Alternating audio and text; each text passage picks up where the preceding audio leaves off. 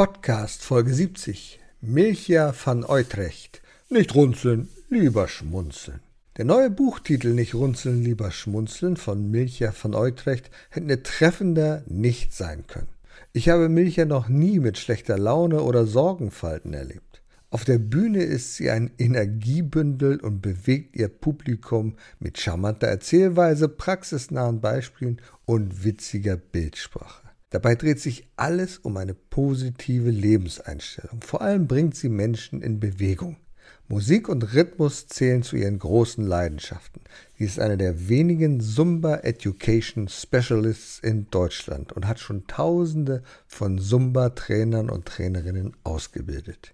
Wie man in Stresssituationen gelassen bleibt und sogar bizarren Alltagsproblemen mit Humor und einem Perspektivenwechsel begegnet, das erklärt uns Milcha im Interview. Obendrauf gibt es noch ein paar praktische Tipps für die endlosen bewegungsarmen Stunden im Homeoffice. Erfolg braucht Verantwortung. Der Podcast von und mit Udo Gast. Sie brauchen einen Mutmacher, der mithilft, Ihr Unternehmen sicher aus der Krise zu führen? Die Kontaktadresse von Udo Gast finden Sie direkt in den Show Notes. Jetzt für Kurzentschlossene. Es gibt aktuell noch einen Platz. Liebe Zuschauer, liebe Zuhörer, herzlich willkommen beim Gastredner. Auch heute wieder habe ich einen wunderbaren Gast. Ich hoffe, dass ich den Namen richtig ausspreche. Milcha van Utrecht. Ist das richtig? Ich heiße tatsächlich so und wenn du ein Ei hinkriegst, so ein O mit, ein o mit Punktchen, O Umlaut und dann mit einem J dahinter, dann kriegt man sowas wie Ei. Ei, Ei. Ja, Utrecht, das wäre es. Ich ja von Utrecht. Wow. Hört sich das gut an. Also, ganz ehrlich, ich liebe ja die niederländische Sprache. Da sind wir jetzt schon richtig auf dem Weg. Du bist geboren in den 70er Jahren, gleich am Ende, wo die Null noch da stand. Da bist du an der niederländischen Küste geboren. Und diejenigen, die einen Bildschirm haben, werden sich vorstellen können, na, das ist doch keine echte Niederländerin. Also irgendwie, die Eltern kommen woanders her und die kommen aus Curaçao. Und ich kann mich noch erinnern an einen Likör, Blue Curaçao. Fantastisch, ein wunderbarer Likör. Und im Moment wünschen wir uns gerade im Winter doch vielleicht an so einer Küste zu sein, wo ein bisschen mehr Sonnenschein ist im Leben. Und du bist genau das, was wir uns wünschen. Du bringst nämlich Sonnenschein ins Leben und Sonnenschein auf die Bühne. Ist das richtig? Dankeschön, Udo. Das klingt wirklich schön, was du gerade sagst. Da kriege ich sogar auch ich Lust. Obwohl in diesem Moment, wenn du das sagst, kommt hier die pralle Sonne ins Ah. Haus hinein. Also da hast Ah. du die Karibik gleich hier Ja. aufgerufen. Sehr für, schön. die, für die Zuschauer müssen wir noch was sagen. Also wenn es bei Milch ja blitzt, dann liegt es an ihrer Energie, an ihrem Energielevel, den sie auf die Bühne bringt. Aber sie sagt, das habe ich nur bei Zoom, aber es ist völlig egal. Die Energie ist einfach da, wenn du auf die Bühne gehst. Und das hast du ja schon immer gemacht. Ich weiß, du bist ja Tänzerin, unter anderem Tänzerin.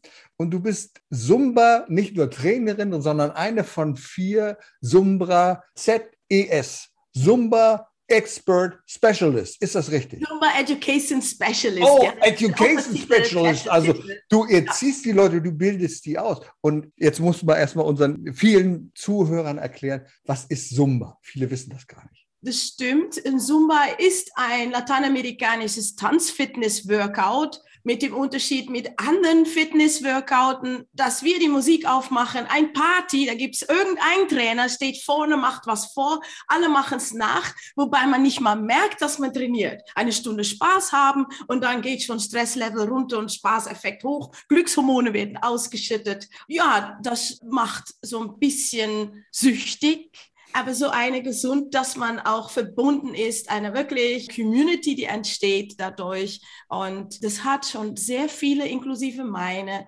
Person, die Möglichkeit gegeben, das Leben zu verbessern, zu ändern. Wenn du normalerweise im Leben zum Beispiel finanzielle Nöte hast Mhm. oder, oder einen stressigen Alltag, einen Beruf, wo du nicht vorunterkommen kannst und du kannst eine Stunde lang Schritte machen und Bewegungen, wo du denkst, oh, ich wusste gar nicht, dass ich konnte, dann steigt das Selbstwert Selbstwertgefühl, auch dieses Gefühl, fitter zu werden, ohne sich zu quälen, nach 180 Malen noch eine bestimmte Übung zu machen.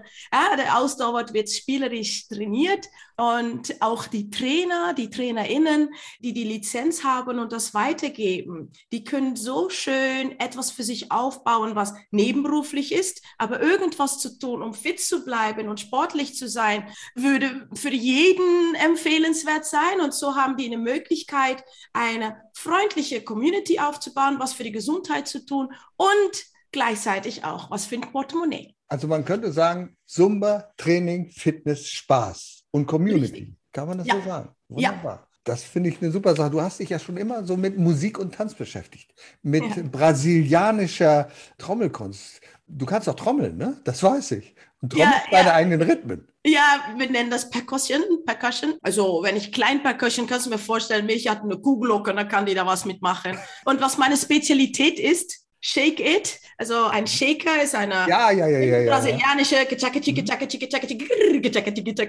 ja, das ist auch eine meiner Spezialitäten, aber von den brasilianischen Schlagzeuginstrumente mhm. habe ich die meisten ordentlich gelernt, damit ich in eine Band auch gleich einsteigen könnte. Und du hattest eine Band und die hat etwas mit den Medikamenten zu tun, die heißt nämlich Medicamento. Richtig? Da habt ihr über 120 Auftritte im Jahr gehabt, richtig? Und international unterwegs wart ihr. Ihr wart nicht nur in Deutschland, ihr wart eigentlich überall auf der Welt. Wo wart ihr denn überall? Das, es ist interessant, was für Hausaufgaben du gemacht hast. Die Band heißt tatsächlich Medicamento und das war auch dieses Konzept, was Zumba hat, haben wir damals Musik als Medizin. Das war mm. unser Slogan mitten im Karneval damals und damals war Winter in Karneval noch kalt und mm. da sind wir auf die Straße gegangen und mit befrorenen Finger und mit Eispegel irgendwie an den Haaren. Mm. Aber im Moment, dass die Musik läuft, gibt es keine Beschwerden mehr. Und daher kam dann der Name Musik als Medizin, also mhm. niederländisch, mhm. Medicamento und äh, nicht nicht über die ganze Welt, aber da. Aber wo wart ihr denn? Erzähl mal. Ja, in Kenia haben wir aufgetreten und getourt und auch in Burkina Faso. Das waren sehr ja. besondere Ereignisse.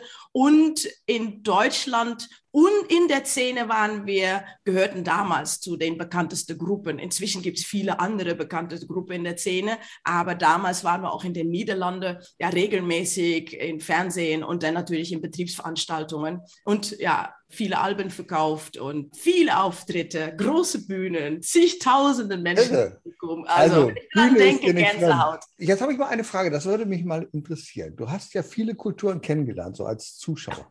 Wenn du das jetzt mal vergleichst, das Publikum in Deutschland, in Burkina Faso, in Kenia, gibt es da richtige Unterschiede oder sagst du, naja, die jubeln überall gleich oder sind die Deutschen zögerlicher? Äh, wie ist das mit dem Publikum, sag mal? Da gibt es einen mega Unterschied. Ah. Eine kleine Anekdote, als wir mit unseren Brasilianern, Niederländer, wir waren, Niederland ist der Multikulti, wir waren also Multikulti-Gesellschaft, so 15 bis 18 Bandmitglieder aus aller Welt, aber alle Niederländer. Und wir sind nach Kenia, Kenia. Und da haben wir natürlich brasilianische Trommelmusik gemacht. Und in der Stadt Nairobi haben wir auch auf der Straße gespielt, wir sind in Kultureinrichtungen und in den Slums gewesen. Mhm. und da wir auf der Straße waren, da haben Leute teilweise zuerst geguckt, als ob in uns Dämonen Oh, oh, oh, ja, ja, ja. Hm. Waren. Das war nicht ganz geheuer und das hat echt gedauert, bis die näher gekommen sind und dann warm geworden sind und auch dann mitgemacht haben. Das war ganz anders als in Burkina Faso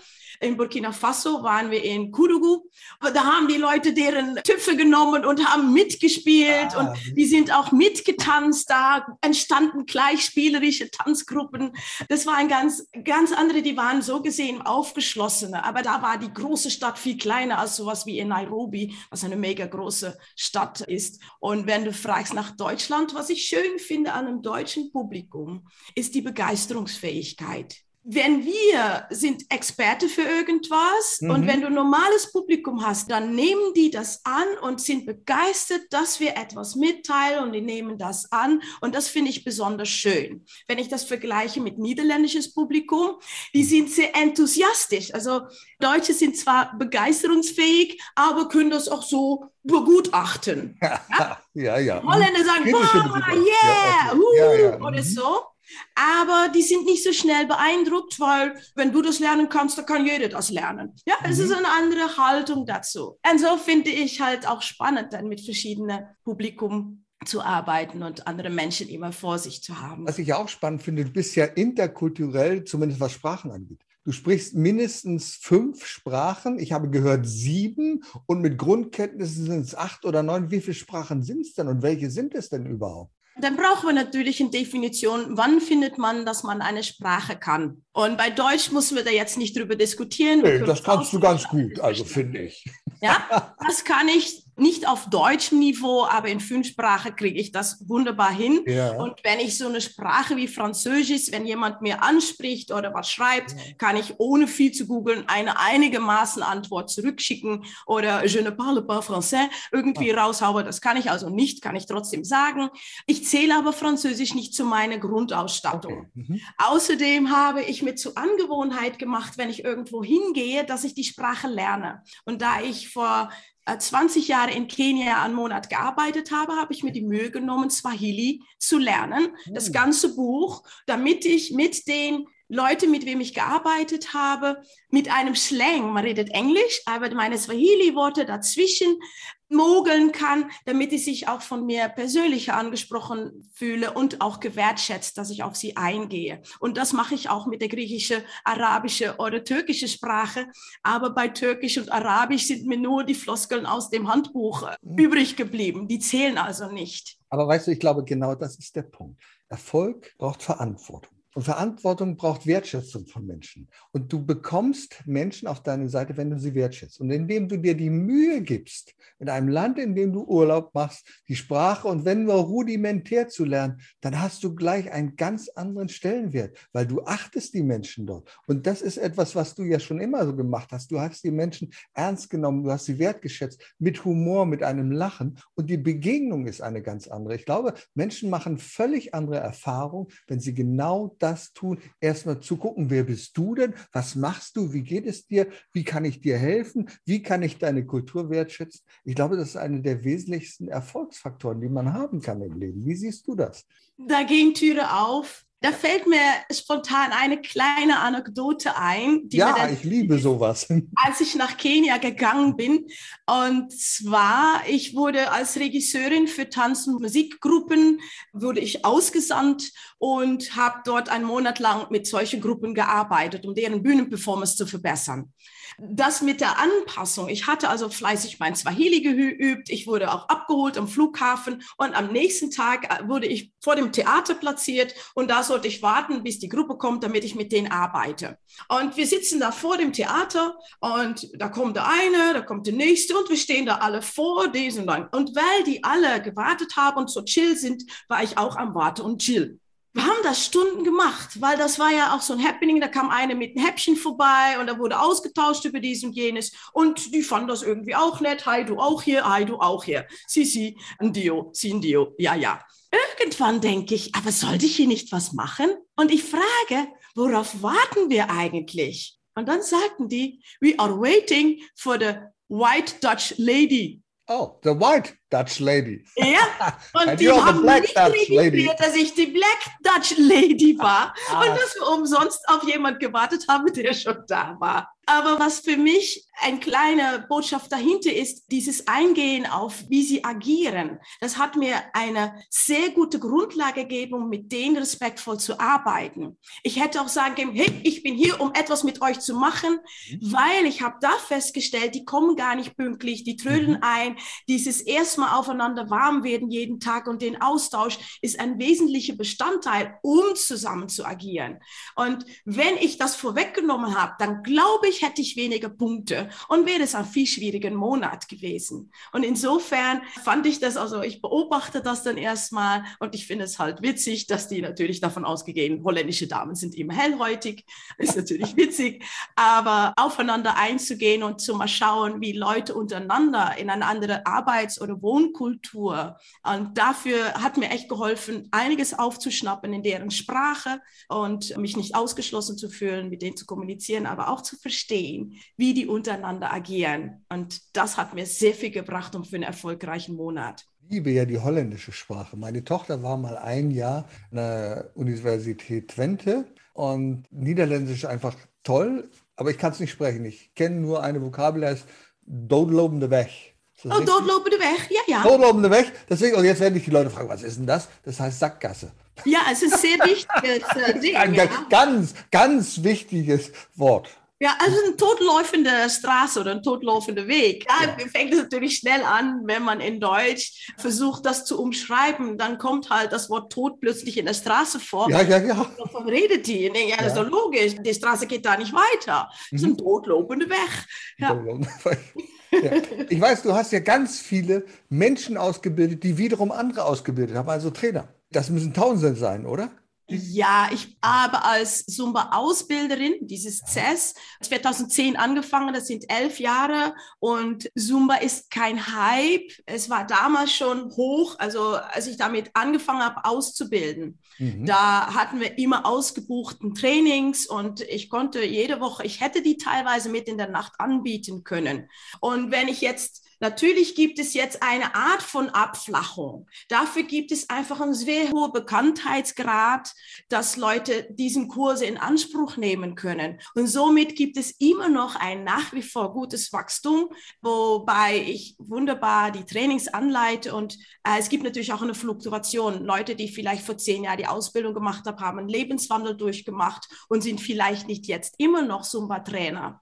Von vielen weiß ich aber auch, ob die jetzt Zumba machen oder nicht, dass es den tatsächlich stark gemacht hat für das Leben, diese Selbstsicherheit, eine Community zu bilden und auch weitere Tools für dein Berufsleben und auch dein Alltagsleben werden auch in Weiterbildung von Zumba sehr stark gefördert. Und das merke ich tatsächlich an so Trainer, die dann auch Jobwechsel machen können, selbstständig machen und in der Art. Also ich bin schon stolz drauf, dass das mit, ich weiß nicht, 40 Trainings im Jahr oder vielleicht mehr, ich weiß es nicht, im Moment sind wir natürlich runter, aber dass da schon einige Trainer dabei zusammenkommen, ja. Ich weiß, dass, dass ich weiß, dass es denen gut geht. Und ich weiß, das ist eine sehr anspruchsvolle Aufgabe. Wir machen ja beide Ähnliches. Wir stehen auf der Bühne, wir inspirieren andere Menschen und Menschen auszubilden, die wiederum andere Menschen ausbilden, das ist eine fantastische Angelegenheit. Das ist nämlich wichtig. Ich glaube, wir brauchen das gerade in dieser Zeit jetzt. Ich muss nur eine Sache richtigstellen, damit keine Missverständnisse gibt. Also ich bilde die Trainer aus und ein Trainer unterrichtet eine Zumba-Stunde. Okay. Die ja. bilden keine Trainer aus, keine Stufen mhm. oder so, aber damit das klar ist, du gehst zu einer Zumba-Stunde und da steht jemand vorne, der wurde ausgebildet und dann darf er seine Stunde mit cooler Musik einfach anleiten und darfst du die nachtanzen. Da hast du recht, das ist etwas missverständlich, aber was ich damit ausdrücken wollte, ist, du unterrichtest jemand, der sein Wissen weitergibt in Form eines eines Kurses, der die anderen ja. anleitet, also sozusagen den Endverbraucher, wenn ja. ich das mal so sagen will. Und der macht ja ähnliches wie du. Der versucht ja Emotionen hineinzubringen, den Leuten Lust zu machen. Und das ist, glaube ich, etwas, was wir im Moment in dieser Lage am ehesten gebrauchen können. Ich habe es gerade gestern erzählt, ich war gestern, durfte ich auf der Bühne sein und gesagt, am 31. Dezember 2019 bekommt die WHO die Meldung über irgendwelche unbekannte Fälle von Lungenentzündung in Wuhan. Vorher kannten wir es nicht, wir wussten nicht, wo das ist. Und heute, fast zwei Jahre später, bestimmt eine Pandemie unseren Alltag. Ja. Und ja. kein Tag ist wie der andere. Jeden Tag eine neue Lage. Und Menschen erlebe ich, die verzweifelt sind, die hoffnungslos sind, die sich Gedanken machen über ihre Zukunft. Und da halte ich es für sehr, sehr wichtig, dass wir solch positiven Menschen begegnen wie dir, die sagen, ey, komm Leute, das geht weiter. Denn ich weiß, du bist ja auch durch eine harte Zeit gegangen, als du nach Deutschland kamst, nach Köln. Und das hast du auch gewuppt. Wie bist du da vorgegangen? Wie war es bei dir? Wie ich es gewuppt habe.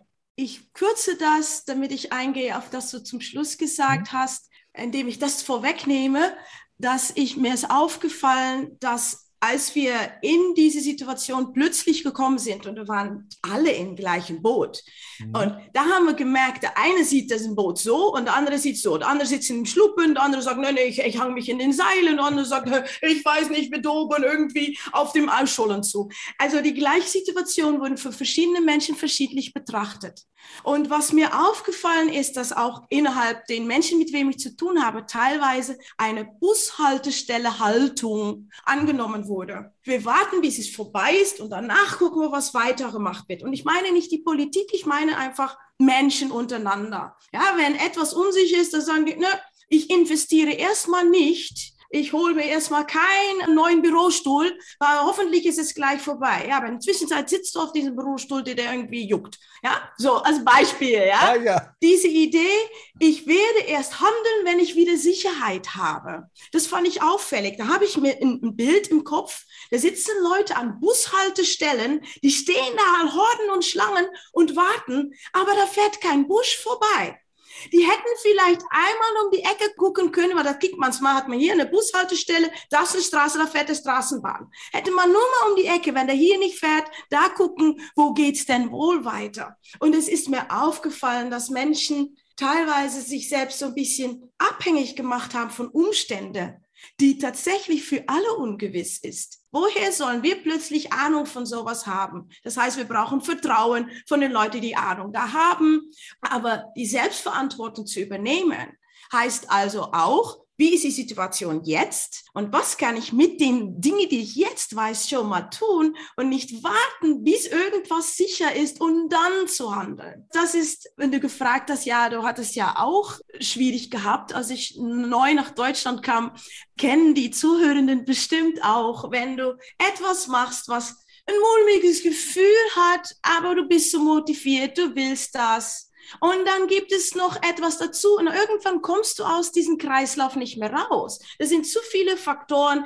die dir diesen Weg vorgeben. Ja, zum Beispiel angestellt sein oder willst dich eigentlich selbstständig machen oder andersherum. Du hast dich selbstständig gemacht und du kommst nicht mehr aus der Kreis raus. Bei mir war das eine Privatsituation. Ich bin nach Deutschland gekommen und meine Ehe ging pleite und äh, da stand ich da. Ich kannte die Sprache wirklich nicht. Ich hätte nicht so ein Gespräch mit dir führen können wie jetzt jetzt. Dann kannte ich auch keine Menschen und ich hatte kein Geld, kein Standbein und auch keine Wohnung und ein kleines Baby, der wirklich noch ein Baby war. Und da waren auf jeden Fall bei mir diesen Fakten bekannt. Aber was habe ich gemacht? An der Bushaltestelle mich hinstellen. Wenn ich Deutsch kann, dann würde ich endlich einen Job kriegen können. Aber ich kann keine, ich kann kein Deutsch lernen oder sowas. Und dann wurde mir das irgendwann so bewusst, dass ich selbst mir selbst nicht mehr leiden konnte. Ich, ich habe gemerkt, wie ich meine eigene Stimmung nach unten ziehe. Und weil ich einen Sohn habe, hat mir das immer diese Reflexion noch gemacht. Ich wollte natürlich eine gute Mutter sein.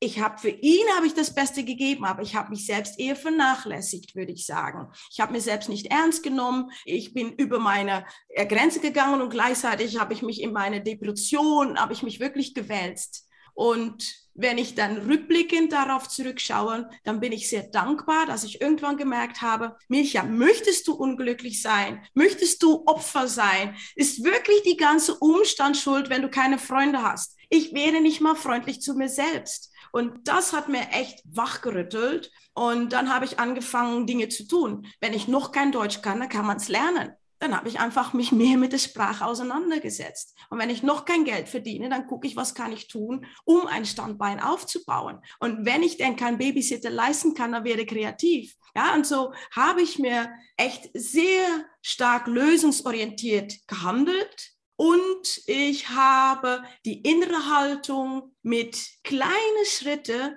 verbessert. Und weil denn bei kleinen Schritten der Erfolg leichter zu sehen ist, als wenn du das große Ganze haben willst, hat mir das stark gemacht, um immer dran zu bleiben. Und das mache ich bis heute, nur dass mir bei heute so schnell mir etwas nicht mehr aus der Bahn wirft. Ich weiß, es ist keine schöne Zeit, auch für uns nicht. Ich habe es auch nicht leicht, aber für mich gibt es kein Qual im Tag. Ich habe einfach ganz viele Dinge, wo ich sage, Vielleicht ist das mein Glück, aber vielleicht habe ich lange genug und immer wieder daran gearbeitet und immer wieder gefüttert, damit es gut gehen kann. Und das ist ein Stück, was übertragbar ist. Dass, wenn du das möchtest, kann jeder schauen, was würde dazu führen, dass du besseres Standing hast, dass du mit Leichtigkeit an den schweren Sachen rangehst. Und das habe ich an den eigenen Leiben empfunden und ich denke, ich habe es ziemlich drauf. Milcha, das ist so wunderbar, wie du das sagst. Weil mit jedem Satz, mit jedem Wort denke ich, das ist genau dieser Slogan. Erfolg braucht Verantwortung. Verantwortung dafür, eben nicht an der Bushalte zu stehen und sagen, Oh, oh wenn der Bus so spät, wann kommt denn der eigentlich? Oh, ist noch nicht da, hm, mache ich nichts, sondern zu sagen, du, wenn der Bus nicht kommt, dann gehe ich eine Runde weiter, dann laufe ich erstmal. Und das ist genau das, was uns jetzt weiterhelfen könnte.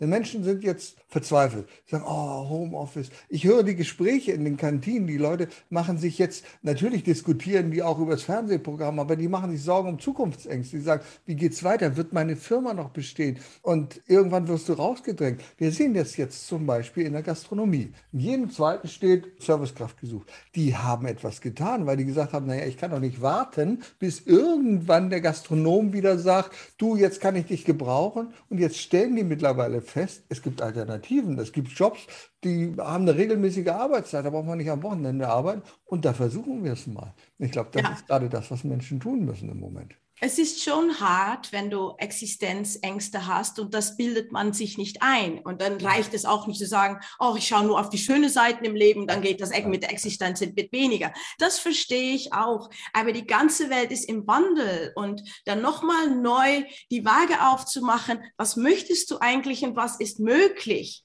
Aber man sieht nur die, also nicht nur, aber die große Störung, die da ein Stein im Stein im Weg legt. Das verstehe ich. Aber mit dieser Gegebenheit, was machst du denn? Zum Beispiel sitze ich an dieser Bushaltestelle und ich weiß, es kommt kein Bus. Wenn ich aber keinen dringenden Termin habe und ich habe es nicht eilig, dann ist es völlig in Ordnung zu entscheiden, ich bleibe sitzen. Mhm. Wenn es aber stört, boah, Mann, da kommt immer noch kein Bus und immer wieder die gleiche Nachricht dich runterzieht, während du weißt, da kommt keiner, aber du bleibst sitzen. Das ist für mich der Moment, wo du sagst, soll ich jetzt Schritt für Schritt, ja, aber es ist so weit. Ja, aber vielleicht ist es nur am Anfang so weit. Danach geht's wieder, weil etwas Neues entstehen kann. Und da ist wieder diese Selbstverantwortung. Ja, Umstände sind nicht immer schön. Wir müssen alle mit Verlust und mit Leid und mit Schmerz kämpfen. Ja, das ist das Leben. Das ist auch von mir nicht. Ich bin nicht befreit davon. Nur wie man damit umgeht, denke ich ja, sich nicht ans Jammern zu klammern, nicht in der Opferrolle zu schlüpfen und die Lage anzuerkennen, so wie die ist. Ja, so eher bisschen faktisch, ein bisschen observativ und nicht in der, das ist speziell für mich so organisiert.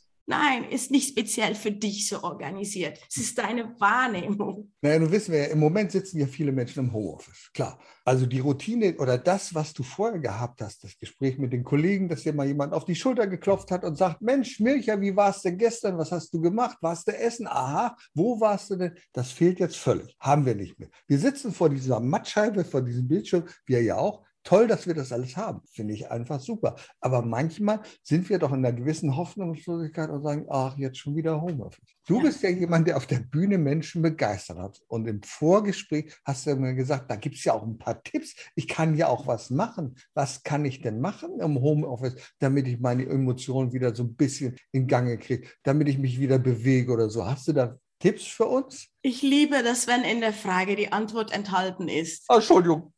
Nein, nein, die, die, Antwort ist, ja, was kann ich tun? Also dich bewegen, meine ich in der kleinen ja. Sinne und in der großen Sinne des Wortes. Mhm. Weil was mir auch auffällt, mein Mann sitzt hier oben auch in Homeoffice. Was er neuerdings, dann sind die, die Meetings back to back aneinander geklebt. Oh. Manchmal muss ich seinen Teller wirklich in seinem Meeting auf dem Büro stellen, damit er überhaupt was zu essen kriegt am Tag. Oh. Finde ich oh, oh. schon heftig. Ist heftig, ja. Weil die Zeit wird jetzt neu genutzt. Ja, es gibt irgendwie brennende Angelegenheiten und dann hast du back to back nur Meetings. Und da ist es natürlich wichtig, ja, da kommst du nicht vom Fleck, da kannst du dich nicht bewegen.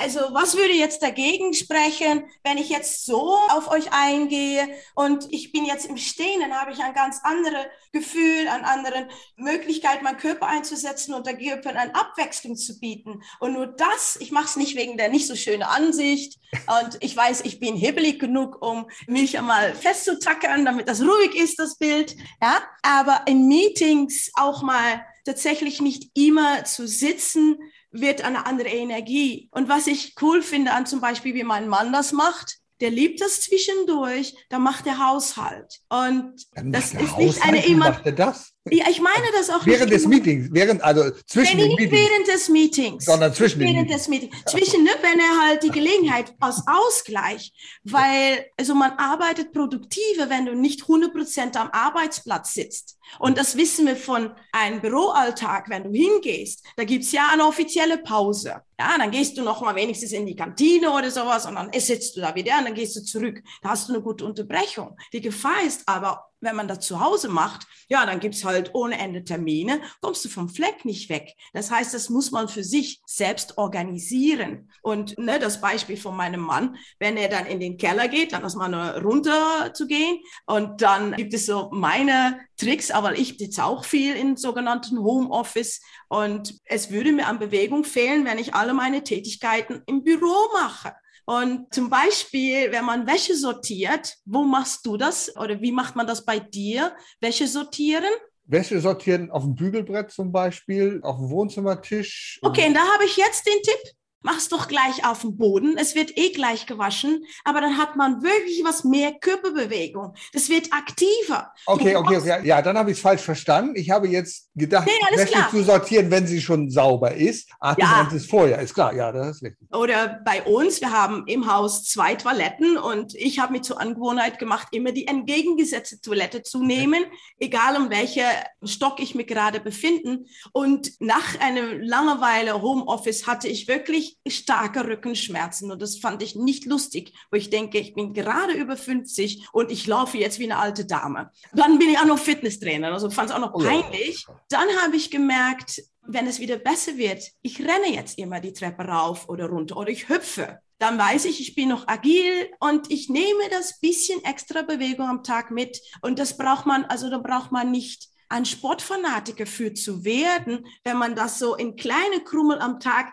so zusammenkratzt an Dingen, die man tun kann, extra bücken, die Spülmaschine auszuräumen und Teller für Teller. Ja, oder man sagt das immer, das ist ganz klassisch, ja, dann telefonierst du doch im Stehen und laufst rum. Ja, das stimmt, aber auch die Utensilien nicht immer griffbereit zu haben, sondern vielleicht, ne, dass du dafür wieder aufstehst und das holst. Das kostet keine Zeit, aber es bietet tatsächlich nochmal die Möglichkeit, viel mehr Energie und deinem Körper Abwechslung zu geben. Weil was passiert, wenn du viel zu lange sitzt? Der Körper denkt, oh, diese Körper brauchen wir nicht mehr und fährt einfach ein, fährt runter und schon wird es einfach alles zu viel. Da musst du dich auch nicht wundern, wenn man das Leben viel schwerer sieht, wenn, wenn der Körper schwerer wird, nicht nur vom Gewicht, aber von Last, dass das auch eine Wirkung hat auf den Kopf. Ich finde es toll. Ich habe so direkt eine Schlagzeile vor Augen. Meetingmüde, Männer kümmert euch um den Haushalt. ja?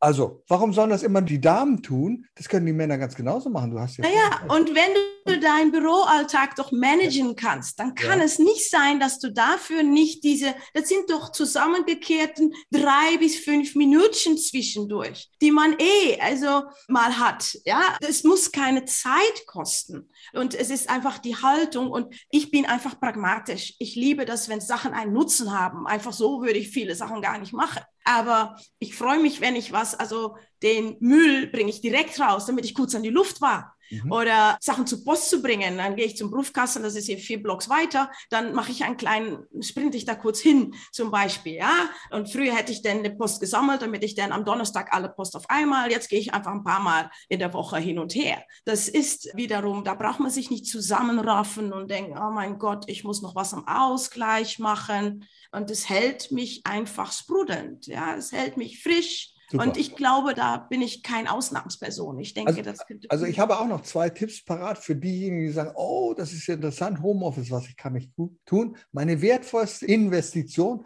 in der letzten Zeit, als ich mein Büro neu eingerichtet habe, war ein höhenverstellbarer Schreibtisch. Absolut. Und zwar kann ich jetzt Folgendes machen. Da siehst du, das wandert. Ich mache das jetzt im Stehen. Wenn ich das jetzt mache, geht der Schreibtisch hoch und runter und ich stehe. Ich mache eigentlich jedes Meeting im Stehen. Das ist viel besser, ist viel schöner. Der Mhm. Rücken ist gerade. Und dann Ja. habe ich noch etwas. Also ich kann sagen, diejenigen, die sich keinen so Schreibtisch leisten wollen, den habe ich aus dem Gebrauchtmöbelmarkt, ganz ehrlich. Der kostet so 600 bis 800 Euro. Ich habe 350 Euro dafür bezahlt. Das ist es alle Male wert.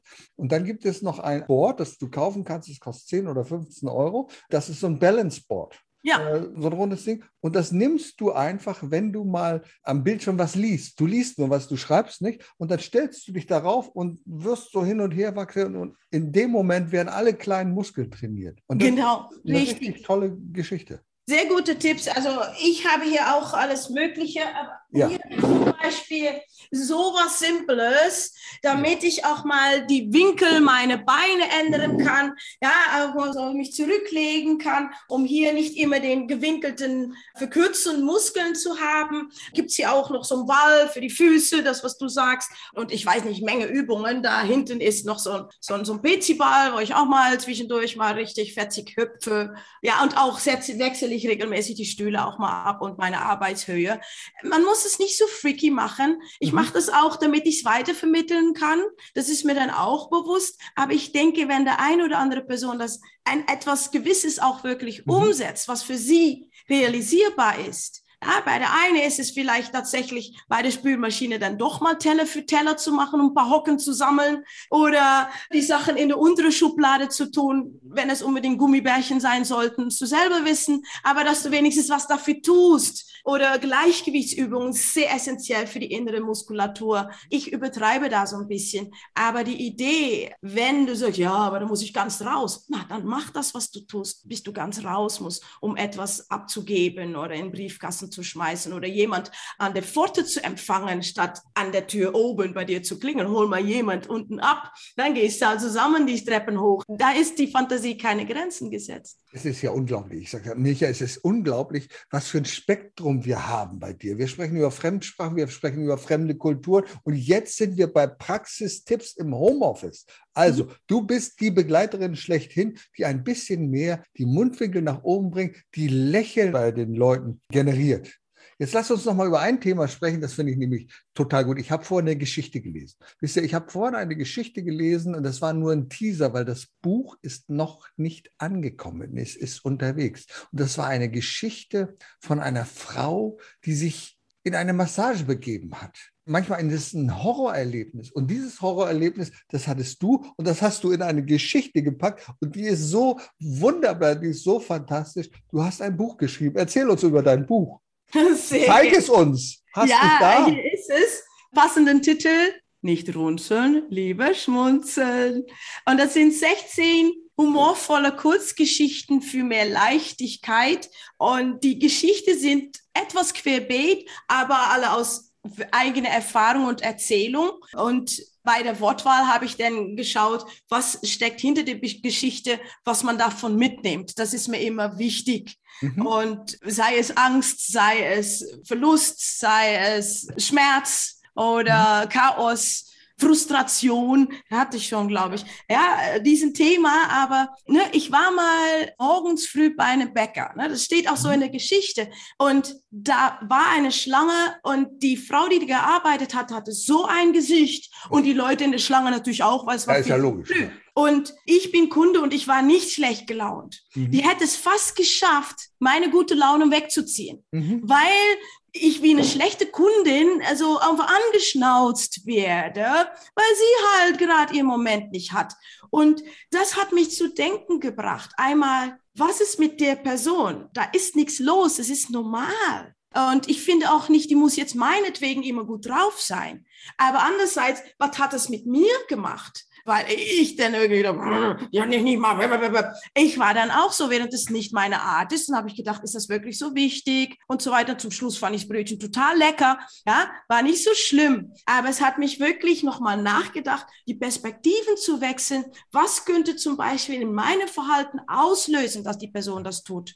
Nein, ich bin nicht verantwortlich für jede seine Laune. Aber sehr häufig ist es kein Zufall, wenn zufällig alle Leute um einem rum so einem begegnen. Wenn du merkst, boah, die ganze Welt ist bescheuert, dann kann auch die zentrale Person, der das so sieht, was damit zu tun haben. Ne, da habe ich einfach reflektiert. Bei mir ist es nicht so, dass die ganze Welt so ist, aber ich merke das auch an Menschen um mich rum, wenn die relativ häufig die gleichen Beschwerden aufrufen. Und da ist es so, dass wenn man so eine Geschichte liest, man entweder jemand kennt, der das so erlebt, oder sich selbst dabei erwischt. Und das Schöne ist, wenn man sich erwischt, dann kann man sagen, ach so, da bin ich gar nicht drauf gekommen. Und dann gibt es oft eine, ja, keine Lösungsansatz. Ich kann ja die Welt wirklich nicht sagen, wenn du so machst, wird alles gut. Ne, das wäre eine Illusion. Aber wenn jeder für sich plötzlich wach wird und merkt, ich kann es anders betrachten, ich habe jetzt die Wahl, wie ich das empfinde, dann wird die Welt echt ein Stückchen schöner und leichter. Also weißt du, ich bin sehr gespannt auf dieses Buch. Und so, ich sage dir warum.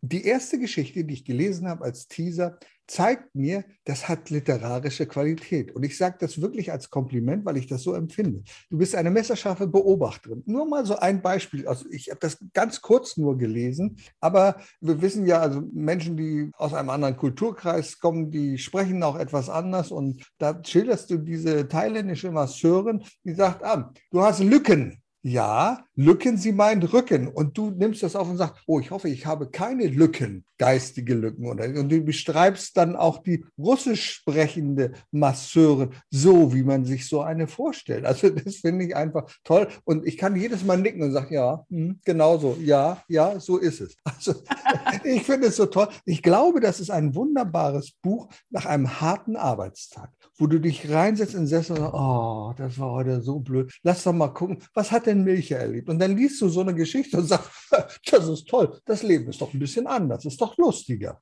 Ich glaube, ja. dafür ist genau gedacht, oder? Also die Geschichten sind wirklich kurz, habe aber mhm. immer eine knackige Impuls, so eine Input, ja, um zu mitnehmen und du kannst selbst aussuchen, ob du das als Wandel brauchst oder nicht, mhm. sonst hast du dich einfach mhm. auch amüsiert, ja, weil, ja, ja. weil es ist sehr erkennbar. Ich glaube, ich kann mich einfach bei vielen Themen nicht rausnehmen, wenn sei es um Erziehung, ich war eine lange Zeit alleinstehende Mutter mhm. und dann prasseln so Ereignisse auf mich rein und genau. mein Sohn ist auch ein Teil Darsteller in der Geschichte, aber wenn du denkst, nein, nein, ich bin Geschäftsführer und ich habe mit den Kindern nichts am Hut, da gibt es halt dann doch auch wieder, wenn es darum geht, geht, ja, wie du mit plötzlichen Änderungen umgehen kann. Oder, oder so gab es auch zwei Geschichten, wo Angst eine große Rolle gespielt ja. hat und sogar Angst ansteckend ist. Das ist jetzt eine neben mir, hat so panische Angst, dass ich plötzlich auch anfange, irgendwie den großen Ork zu mhm. sehen. Mhm. Auch da wieder mit Abstand zu betrachten. Und ja, es ist einfach witzig. Ich habe auch geliebt, mit den deutschen Worten die Sätze so zusammenzustellen, dass mein Bild, was ich mhm. rübergehen möchte, auch rüberkommt. Also es ist sehr viel bildhafte Sprache und ich habe dazu folgende, ich lese das kurz vor, das sind vier Sätze. Bitte. Als Fremdsprachlerin gescheit erlaube ich mir die Freiheit, ausdrucksweise mit Wortspielereien neue Interpretationen zu verleihen das ist keine Geschichte, das ist so, so, so, etwas, was ich da untergebracht habe. Aber du wirst merken, dass, dass ich als Ausländerin die Sprache sehr wertschätze und sehr wichtig finde, aber teilweise auch Wortneuschöpfungen eingebracht habe. Ein Augenglückchen Geduld, finde ich, äh, das gefällt mir einfach. Und noch mehr, dass ich dürfte manche Dinge nicht sagen. Ich wollte sagen, in die morgenfrische Luft. Und dann mhm. wurde das korrigiert. Das steht jetzt irgendwie in der Morgenfrische, die Luft war morgen frisch oder sowas, damit es korrekt ist. Aber ich denke, warum kann es keine morgenfrische Luft sein? Ja. ja? Weil das sagt für mich alles aus. Ja? Also, du bist auf der Bühne so, wie du bist. Man mhm. nennt das ja Authentizität. Mhm. Du hast einen Begriff geprägt auf der Bühne, den fand ich so toll. Authentizitätigkeit. Also das aktiv zu machen, dich nicht verstellen. Viele Leute gehen auf die Bühne und sind Schauspieler. Die sind auf einmal Dramatiker. Meistens sind sie da Laienschauspieler und du denkst, hm, okay, du redest ja sonst nicht so. Aber du bist einfach genau so auf der Bühne, wie du bist. Und ich glaube, das kann man ein bisschen mitnehmen. Lass uns doch einfach mal so sein, wie wir sind. Lass uns nicht verstellen, auch in solchen Situationen, in Krisensituationen. Sei uns einfach, wie wir sind. Und wenn wir Angst haben, dann haben wir Angst. Dann dürfen wir auch darüber sprechen und das nicht verstecken und nicht eine Maske aufsetzen. Du arbeitest, glaube ich, auch mit Führungskräften und mit Mitarbeitern. Okay. Wie erlebst du das zurzeit in Firmen? Wenn du mit denen sprichst, siehst du da diese Angst, diese Sorge? Fehlt denen die Leichtigkeit oder wie ist Ja, auf viele Art und Weise. Das ist wirklich, und ich liebe Humor, das ist mir wichtig. Ich möchte mhm. aber nicht jeden kleinen Fakt ins Lächerliche ziehen, darum geht es nicht. Und die Sorgen sind wirklich berechtigt. Wo es aber wichtig ist, was ich schon mal gesagt habe, mhm. wenn du siehst, das ist jetzt, das sind die Fakten. Sorgen zu machen ist einfach weniger konstruktiv, ja. Das in Bewegung zu kommen und in Bewegung zu sein und in Bewegung zu bleiben, ist einfach viel zielführender als einfach, mhm. ja, dich nach unten ziehen zu lassen. Und da ist es einfach auch wichtig, äh, wenn ich mit den Menschen arbeite, dass die merken, wenn die sich selbst quasi etwas im Weg legen, mhm. ja, dass es da nicht weitergeht. Und es geht immer mhm. weiter. Ja? Und auch wenn das bedeutet, sowas wie, wenn Leute in Kurzarbeit gehen müssen ja. oder mhm. entlassen werden, ja, das auch zu akzeptieren und da wieder mit der neuen Stand der Dinge zu schauen, was ist möglich und wo kann man eine neue Kraft daraus schöpfen, Leute wieder weiter zu begleiten oder, ne, wie du sagst, äh, das ist kein Vergleich mit den Führungskräften, aber andererseits werden tatsächlich überall jetzt Bedienungen gesucht in der Gastronomie. Irgendwie ist die Welt schon rund und es gibt jetzt sehr viel, was also die Selbstständigkeit ist echt ein neues großes Gut, was die Gesellschaft wahrscheinlich in die Zukunft stark prägen wird. Wir brauchen alle Auftraggeber, auch wenn du selbstständig bist, aber nur abhängig zu sein von einem Arbeitgeber, der wieder von den Materialien, die geliefert werden, abhängt. Und wenn die Materialien, das Gut so teuer ist, dass das nicht mehr bezahlbar wird und deshalb wieder irgendwelche Personalien entlassen werden müssen. Ja, für die, das, was die gut können, ist ja nicht weg, nur weil der Job nicht mehr gibt. Und da braucht man oft auch doch noch einen Blick von außen, weil sonst ist man in dem Leid gefangen. Und diesen Leid zu befreien, da kann man echt gut helfen. Also lieber mehr Leichtigkeit als eine Konzentration aufs Leicht. Ich nenne das, das. wird dann wahrscheinlich schon einer deiner Tipps sein. Ja. Welche Tipps hast du für Menschen, die in diesen schwierigen Situationen sagen, ach, ich weiß nicht, wie es weitergehen kann. Was sind deine Kraftquellen und welche Tipps kannst du Menschen geben, um wieder in die Kraft zu kommen? Ja, der erste ist ein Floskel. Packe die leichte Sachen im Leben immer nach oben, dann kriegen sie mehr Gewicht. Wow.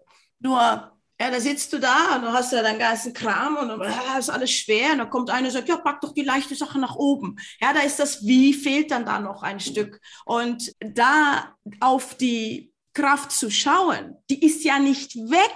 Ich nenne mal, das ist nicht schön, aber mal angenommen, jemand stirbt, ja, dem mir nah ist dann ist das in dem Moment sehr groß um mich rum. Ja, das ist ein großes Leid und da musst du nicht plötzlich äh, hochgraben und sagen, juhu, das Leben geht weiter. Das ist das eine. Aber alles, was ich bis dahin konnte und besessen habe, ist abgesehen von diesem nicht so schönen Fakt trotzdem alles noch da. Und dafür die Augen zu öffnen, bewusst zu sein, es ist echt in Ordnung, das Positive zu sehen, auch wenn es das Negative gleichzeitig gibt. Und dafür braucht man manchmal wirklich einen Ansporn. Da braucht man jemanden, der dich unter die Arme greift und hilft. Das heißt, nehme auch Hilfe in Anspruch. Ihr müsst nicht alle, so wie ich, das Rad neuer selbst erfinden, um rauszukriegen, oh, wenn ich so bin, dann geht's mir nicht gut, darum gehe ich so durchs Leben. Das ist nicht für jede seine Methode. Und wenn du Kontakt aufnimmst mit dieser Methode oder das, was dir liegt, das, was, was dir gut tut, wo du dich wohl beifühlst, dann hast du das durchbrochen, weil wir müssten, auch wenn wir alle im gleichen Boot sind, der eine hat Stärke bei dem, der andere ist ein bisschen abgehärteter in das, ja, können wir alle voneinander was mitnehmen und somit gemeinsam stärker sein, als jeder in seinem eigenen Leid, das Welt schwerer zu sehen und klobig zu werden. Und irgendwann findet man gar nicht mehr zueinander. Ja, das heißt, Hilfe in Anspruch nehmen und da zu suchen, wo du dich wohl bei fühlen kannst und das Negative zu akzeptieren, aber nicht zum Hauptbestandteil zu machen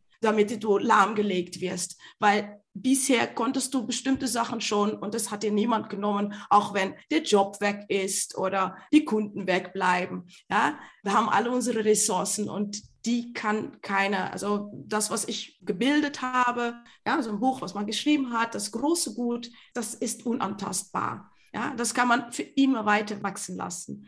Ich könnte Stunden so weitermachen, aber Liebe ich glaube. Micha, vielen Dank, vielen Dank.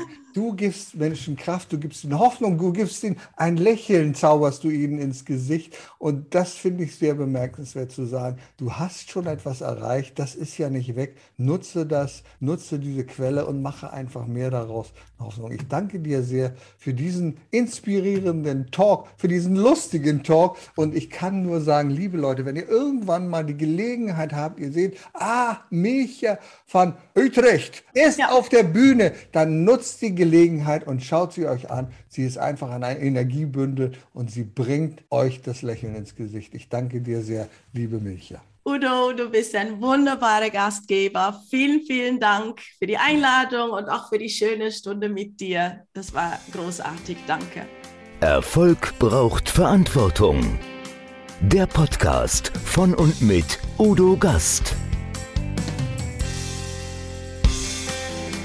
Sie brauchen einen echten Mutmacher und erfahrenen Business Coach, der mithilft, Ihr Unternehmen sicher und wirksam nach vorne zu bringen? Und das auch in Krisenzeiten? Dann schreiben Sie jetzt an Udo Gast. Aktuell gibt es noch einen freien Platz. Die Kontaktdaten finden Sie in den Show Notes.